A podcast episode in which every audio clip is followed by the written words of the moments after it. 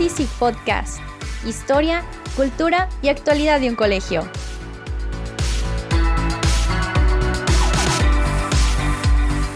Soy su presentadora y amiga Mariana Franco. Los dejamos con nuestro compañero Jorge Moller.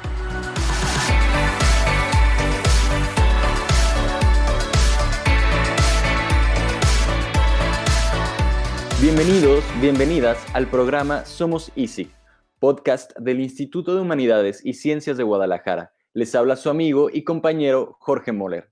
El tema del que hablaremos el día de hoy, aunque pueda parecer algo trillado, al estar el día de hoy en un episodio de espiritualidad Easy, es decir, E, queremos aprovechar la oportunidad de compartir un poco más acerca de la espiritualidad de la cruz. Pues, ¿sabías que el ISIC no es la única escuela que vive la espiritualidad de la cruz? Así es, en el ISIC pertenecemos a una red de colegios hermanos y compartimos y vivimos valores que nos identifican y nos unen. Tenemos casi 20 minutos para estar cerca de ti, así que no te muevas de donde estás, que enseguida regreso para presentarte al invitado especial del día de hoy. Esto es Somos ISIC Podcast. Para conocer qué ocurre en el Instituto de Humanidades y Ciencias de Guadalajara, sintonízate Sintonízanos. Te podrás imaginar que la red de colegios se integra por muchas escuelas en distintos estados y países, y en efecto es así. En esta ocasión, el invitado del día de hoy pertenece al Instituto de Humanidades y Ciencias, mejor conocido por INUMIC, escuela hermana que se ubica en Ciudad de México, y con quienes pronto estaremos compartiendo y viviendo algunas actividades. Estamos súper emocionados por tener estas experiencias. Sin más preámbulo, les presento al buen Federico Núñez, quien está en la coordinación del equipo pastoral del INUMIC. Bienvenido, Federico. Jorge, ¿qué tal? Muy buen día. Muchísimas gracias. La verdad es que es todo un placer estar aquí el día de hoy con ustedes. Muchas gracias por la invitación. Y pues nada, esperemos eh, que sea algo que les guste mucho y que podamos compartir un poco de nuestra vida y de nuestra fe. Esperemos que así sea. Estoy súper emocionado de tenerte aquí y de ir fortaleciendo, al menos por estos medios, los lazos de, ambos colegios. Y bueno, si bien hemos dicho que somos colegios hermanos, estoy seguro que hay oyentes de nuestro programa que siguen familiarizándose con el carisma que Conchita y Félix nos han dejado. ¿Y por qué los menciono a ellos? Pues bien, a través de la iluminación que Conchita recibió, es que nace la espiritualidad de la cruz. Esa espiritualidad es una espiritualidad viva, sintiente y acogiente, como el corazón envuelto en llamas de la cruz del apostolado. Y por su parte, Félix dejó las bases sólidas para que la apuesta de la espiritualidad de la cruz se mantenga. Una firme esperanza, como la cruz grande, que siempre está acompañada por Dios, simbolizado como las nubes en nuestra cruz del apostolado. Y hablando de una constante esperanza, platícanos, Federico, ¿cuál ha sido tu experiencia de la esperanza con la espiritualidad de la cruz? Pues bueno, creo que todos los que estamos escuchando podemos coincidir que estos tiempos, en esta nueva normalidad, pues bueno, el, mantener la esperanza es algo que tal vez a algunos nos ha costado un poco de trabajo o tal vez eh, pues se ha puesto mucho a prueba esta, esta palabra, ¿no? Esperanza. Pero pues bueno, creo que al, vivirla dentro de, del Inumic, ¿no? Donde los misioneros, pues bueno, siempre están en constante contacto con nosotros, en donde no se ha dejado de sentir esta mano que acompaña, esta voz que da aliento. Em, pues bueno, te puedo decir que, que ha sido algo fácil, entre comillas, ¿no? Fácil porque pues los tenemos ahí, ¿no? Nos están acompañando, están cerca. Eh, y ellos la verdad es que le han dado una, pues sí, una visión de esperanza a la escuela, ¿no? Y, la verdad es que es muy importante poder mencionarlo y poder agradecer, ¿no? Agradecer a, Dios y, a los misioneros y a, pues, a todos los que estamos en estos proyectos de escuela, ¿no? Que, que, bueno, pues estamos ahí eh, día a día luchando con este concepto, no en el mal sentido, sino de cómo poder transmitirlo también a nuestros alumnos y a nuestras alumnas, a nuestra comunidad. Pero bueno, creo que, la esperanza es lo último que muere, ¿no? Dirían algunos. Pero pues bueno, creo que, va por ahí esta, este sentimiento, esta, esta historia, mi estimado Jorge. la esperanza no es algo que se pueda enseñar como se enseñan las matemáticas, ¿no? Es algo que se experiencia y en la experiencia es conforme vamos aprendiendo, ¿no? O sea, podemos darle luces a la persona, estilo como las parábolas o los koandes del budismo, este, pero al final no terminan de entenderlo realmente hasta que lo viven, ¿no? Hasta que lo, lo experiencian. Y ese es el reto también con los chavos, cómo decirles que aunque pareciera el final del camino, no es el final y que en medio de la, de la oscuridad sigue habiendo luz y que pues no hay noche que no ve el día, por eso le llamamos noche. Pues justo eso, ¿no? Creo que, creo que le diste al, punto, es algo que tienes que experimentar, es algo que tienes que vivir, pero una vez que lo vives, empiezas a reconocer cómo se siente esta esperanza. Y cada vez que la, que la sientes, cada vez que, que haces contacto con ella, creo que es mucho más fácil después poderla transmitir. Pero justo, pues bueno, es un, es un proceso, ¿no? ¿no? O sea, de repente llega de golpe y de repente si no estás como consciente o tal, pues puede pasar desapercibida este sentimiento de esperanza. Pero, pero yo creo que, que lo mencionaste muy bien, Jorge, estoy, estoy de acuerdo.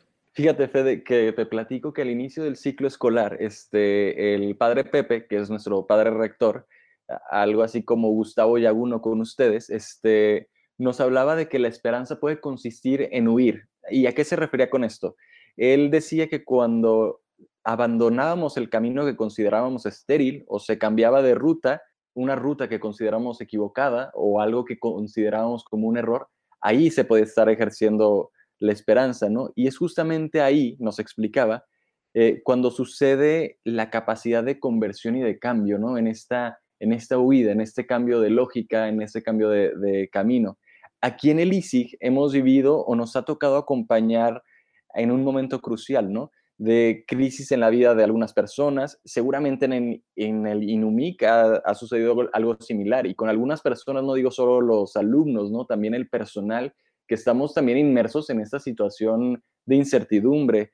Eh, y me gustaría preguntarte, ¿cómo han experimentado ustedes el proceso de acompañar en esos momentos de incertidumbre a los que me estaba refiriendo?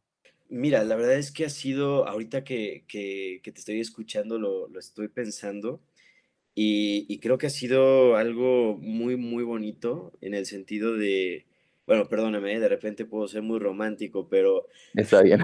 Pero la verdad es que es, es muy interesante, o sea, eh, creo que ustedes como escuela hermana tienen algo muy similar, ¿no?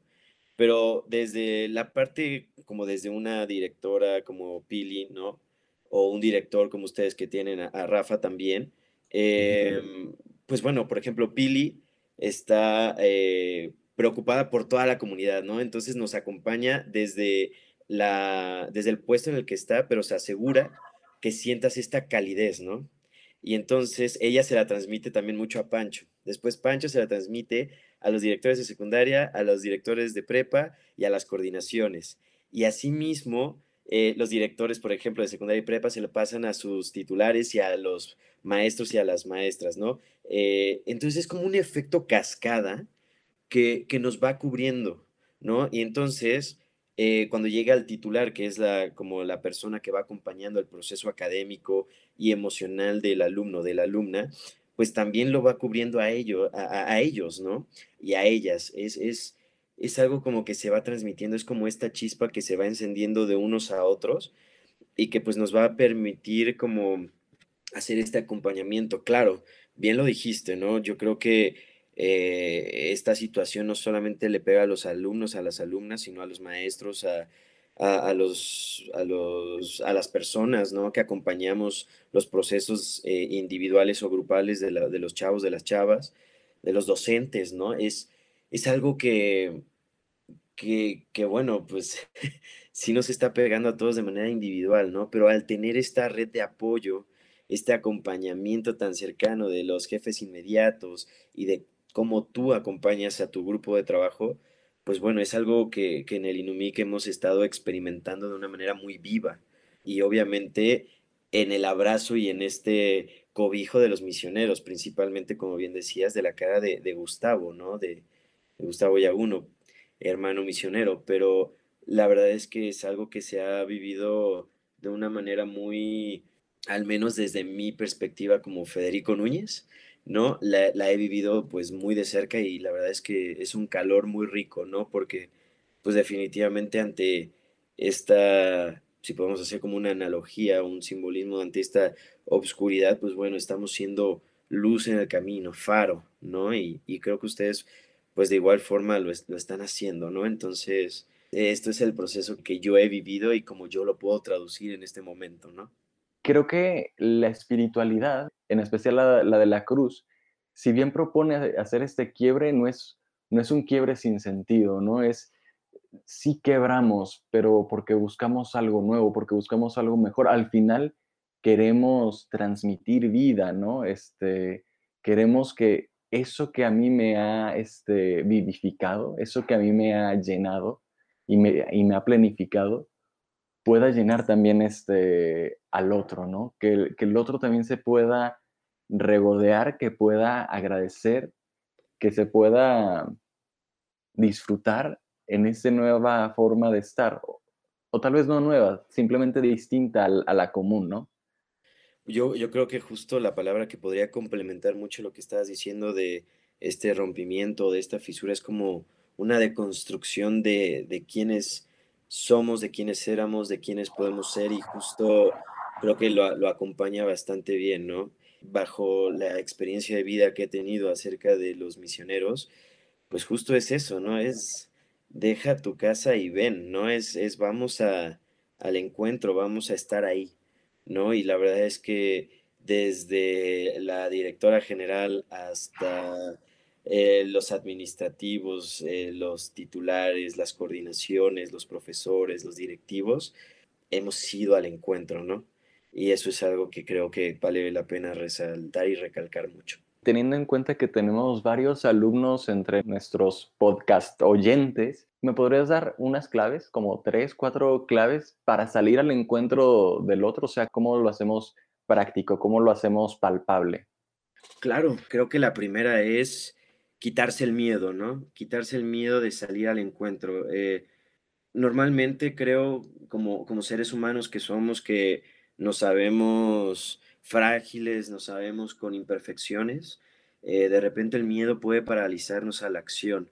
Salir al encuentro en este momento de la vida no, no implica, creo yo, como salir a la calle y, y ver a ver qué pasa, a ver si me contagio, a ver si, si puedo ayudar. O sea, en ese momento, no. Ahorita creo que salir al encuentro es poder ir con un profesor en, la videollamada o poder escribirle un, mensaje, un correo, tal vez a tu director. Eh, no sé, ¿sabes? Como diciendo, agradezco tanto pues lo que se está haciendo, ¿no? Eh, de verdad, este, me siento acompañado, ¿no? O, o como docente, como alguna coordinación, como también decir y, poder expresar en palabras, ¿no? Yo creo que de repente el ser adultos nos, nos implica como, ay, no, ¿cómo voy a decir este tipo de cosas y tal? Pero yo creo que cuando mostramos justo esta vulnerabilidad, esta humanidad, es cuando más hacemos latente y cuando más nos acercamos y acompañamos eh, el proceso con nuestras chicas, con nuestros chicos, con nuestros profesores y pues con toda la gente con la que estamos involucrada, ¿no? Tanto en casa como en el trabajo. Entonces yo creo que esa sería una clave. La, segunda, creo que sería justo un, acompañamiento no existe, sino una escucha activa.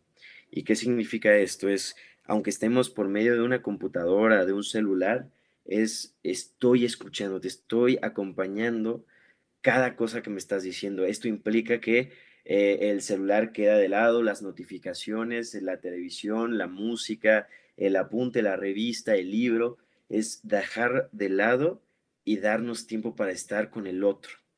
Y yo creo que una tercera, pues es justo tratar de evitar el juzgar, ¿no? Yo creo que el acompañamiento que, nos quieren ofrecer desde el, el más claro ejemplo que es Jesús, y, después ya se ve un poco más reflejado y más vivo en, los misioneros, es esta, este acompañamiento en donde entiendo lo que estás pasando, no te juzgo por ello, porque ¿quién soy yo para juzgar? ¿Quién soy yo para, para lanzar esta primera, esta primera piedra? ¿no? Yo creo que es es una vivencia completamente distinta. Nuestra directora Pilar nos lo dice como cada quien está viviendo su encierro propio y es muy cierto porque cada quien tiene dentro miedos, eh, algunas cargas, esperanzas, proyectos, metas, ¿no? Que todo cuando se revuelve y cuando nos se pone a prueba, pues bueno, híjole, yo creo que cada quien vive un encierro complejo y, y cada quien tiene una manera de estarlo afrontando. Entonces, que el acompañamiento sea desde el no juzgar cuando estemos eh, en esta escucha activa y cuando salgamos al encuentro. Creo que estas tres cuestiones son claves, ¿no? ¿Cómo lo podría llevar un chico de, de 6, 7 años? Pues bueno, simplemente, pues tal vez diciendo como lo que hay en tu corazón, no tengas miedo a expresarlo.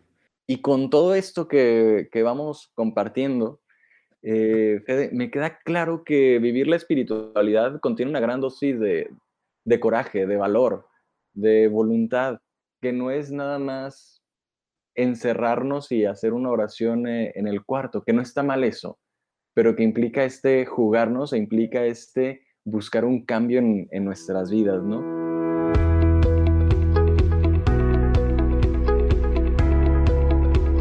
Somos ISIG, podcast del Instituto de Humanidades y Ciencias de Guadalajara. Encuéntranos en calle Félix Ruller, número 3875, Zapopan, Jalisco. Somos ISIG, muy cerca de ti. Me gustaría hacerte una última pregunta, Fede. Para ti, ¿qué es la espiritualidad? ¿Cómo la definirías? Uf, qué pregunta más eh, profunda y filosófica, ¿no? Eh, la espiritualidad es esta fuerza, esta esencia que, que nos ayuda a conectar con, con el Creador, con Dios y que nos ayuda a conectar con las demás personas. La espiritualidad da sentido y significado a nuestras vivencias porque no nos ayuda a que no sea solo algo hueco. Nos ayuda a que sea algo formativo y algo que, que nos impulse o nos ayude a ser mejor de, de lo que fuimos en ese momento hay, personas que no, lo habían visto así, pero, pero creo que cuando le das este enfoque, pues bueno, siempre va a haber algo rico, algo, alguna experiencia eh, que nos ayude a formarnos, a mejorar y, sobre todo a, caminar un, pues sí, un, en la redundancia, ¿no? Pero un camino de, de mejoría, de, sobre todo, pues de ser un mejor ser humano creo que esa es la, gran aportación de la espiritualidad, es este conectarme con el mundo, ¿no? Con todo lo que tiene el mundo y darle sentido, ¿no? Amigos, hoy hemos estado hablando de la espiritualidad que nos caracteriza en el ISIC y a los colegios hermanos con los que compartimos la espiritualidad de la cruz, reconociendo que la esperanza es un elemento clave que nos acompaña y nos brinda esa fuerza para darle lugar al otro en nuestras vidas para vivir desde el espíritu del amor. Nuestro invitado sorpresa fue Federico Núñez, quien está en la coordinación del equipo pastoral del INUMIC en el Estado de México. Federico, muchísimas gracias por tu presencia en este episodio de Espiritualidad ISIG. Estimadísimo Jorge, no, al contrario, yo agradezco muchísimo la, invitación por parte de, del ISIG. La verdad es que es algo que hay que ir fortaleciendo cada vez más, que en este encierro se cuiden mucho y, y pues que podamos crecer, ¿no? Como seres humanos. Nos estamos viendo, Fede. Gente, así cerramos nuestra transmisión de nuestro programa Somos ISIC dedicado a la espiritualidad del colegio. ¿Tienes alguna idea sobre el tema que hablaremos la próxima semana? Pues déjame te cuento. Estaremos dialogando sobre la relación especial que existe entre el ISIC y los padres de familia. Estará como invitada nuestra amiga Lourdes Elizabeth Arzate Magaña, mamá de nuestro alumno de primaria Enrique Arzate. Con ella estaremos dialogando sobre la experiencia educativa que se vive en un hogar mexicano después de llegar la pandemia del coronavirus. Somos EASIC Podcast, un espacio diseñado para estar cerca de nuestra comunidad educativa, un canal de comunicación para saber de ti, para conocer de todos los que laboramos aquí. Soy tu amigo y compañero Jorge Moller. Espéranos la próxima semana. Recuerda, somos EASIC. Hasta pronto.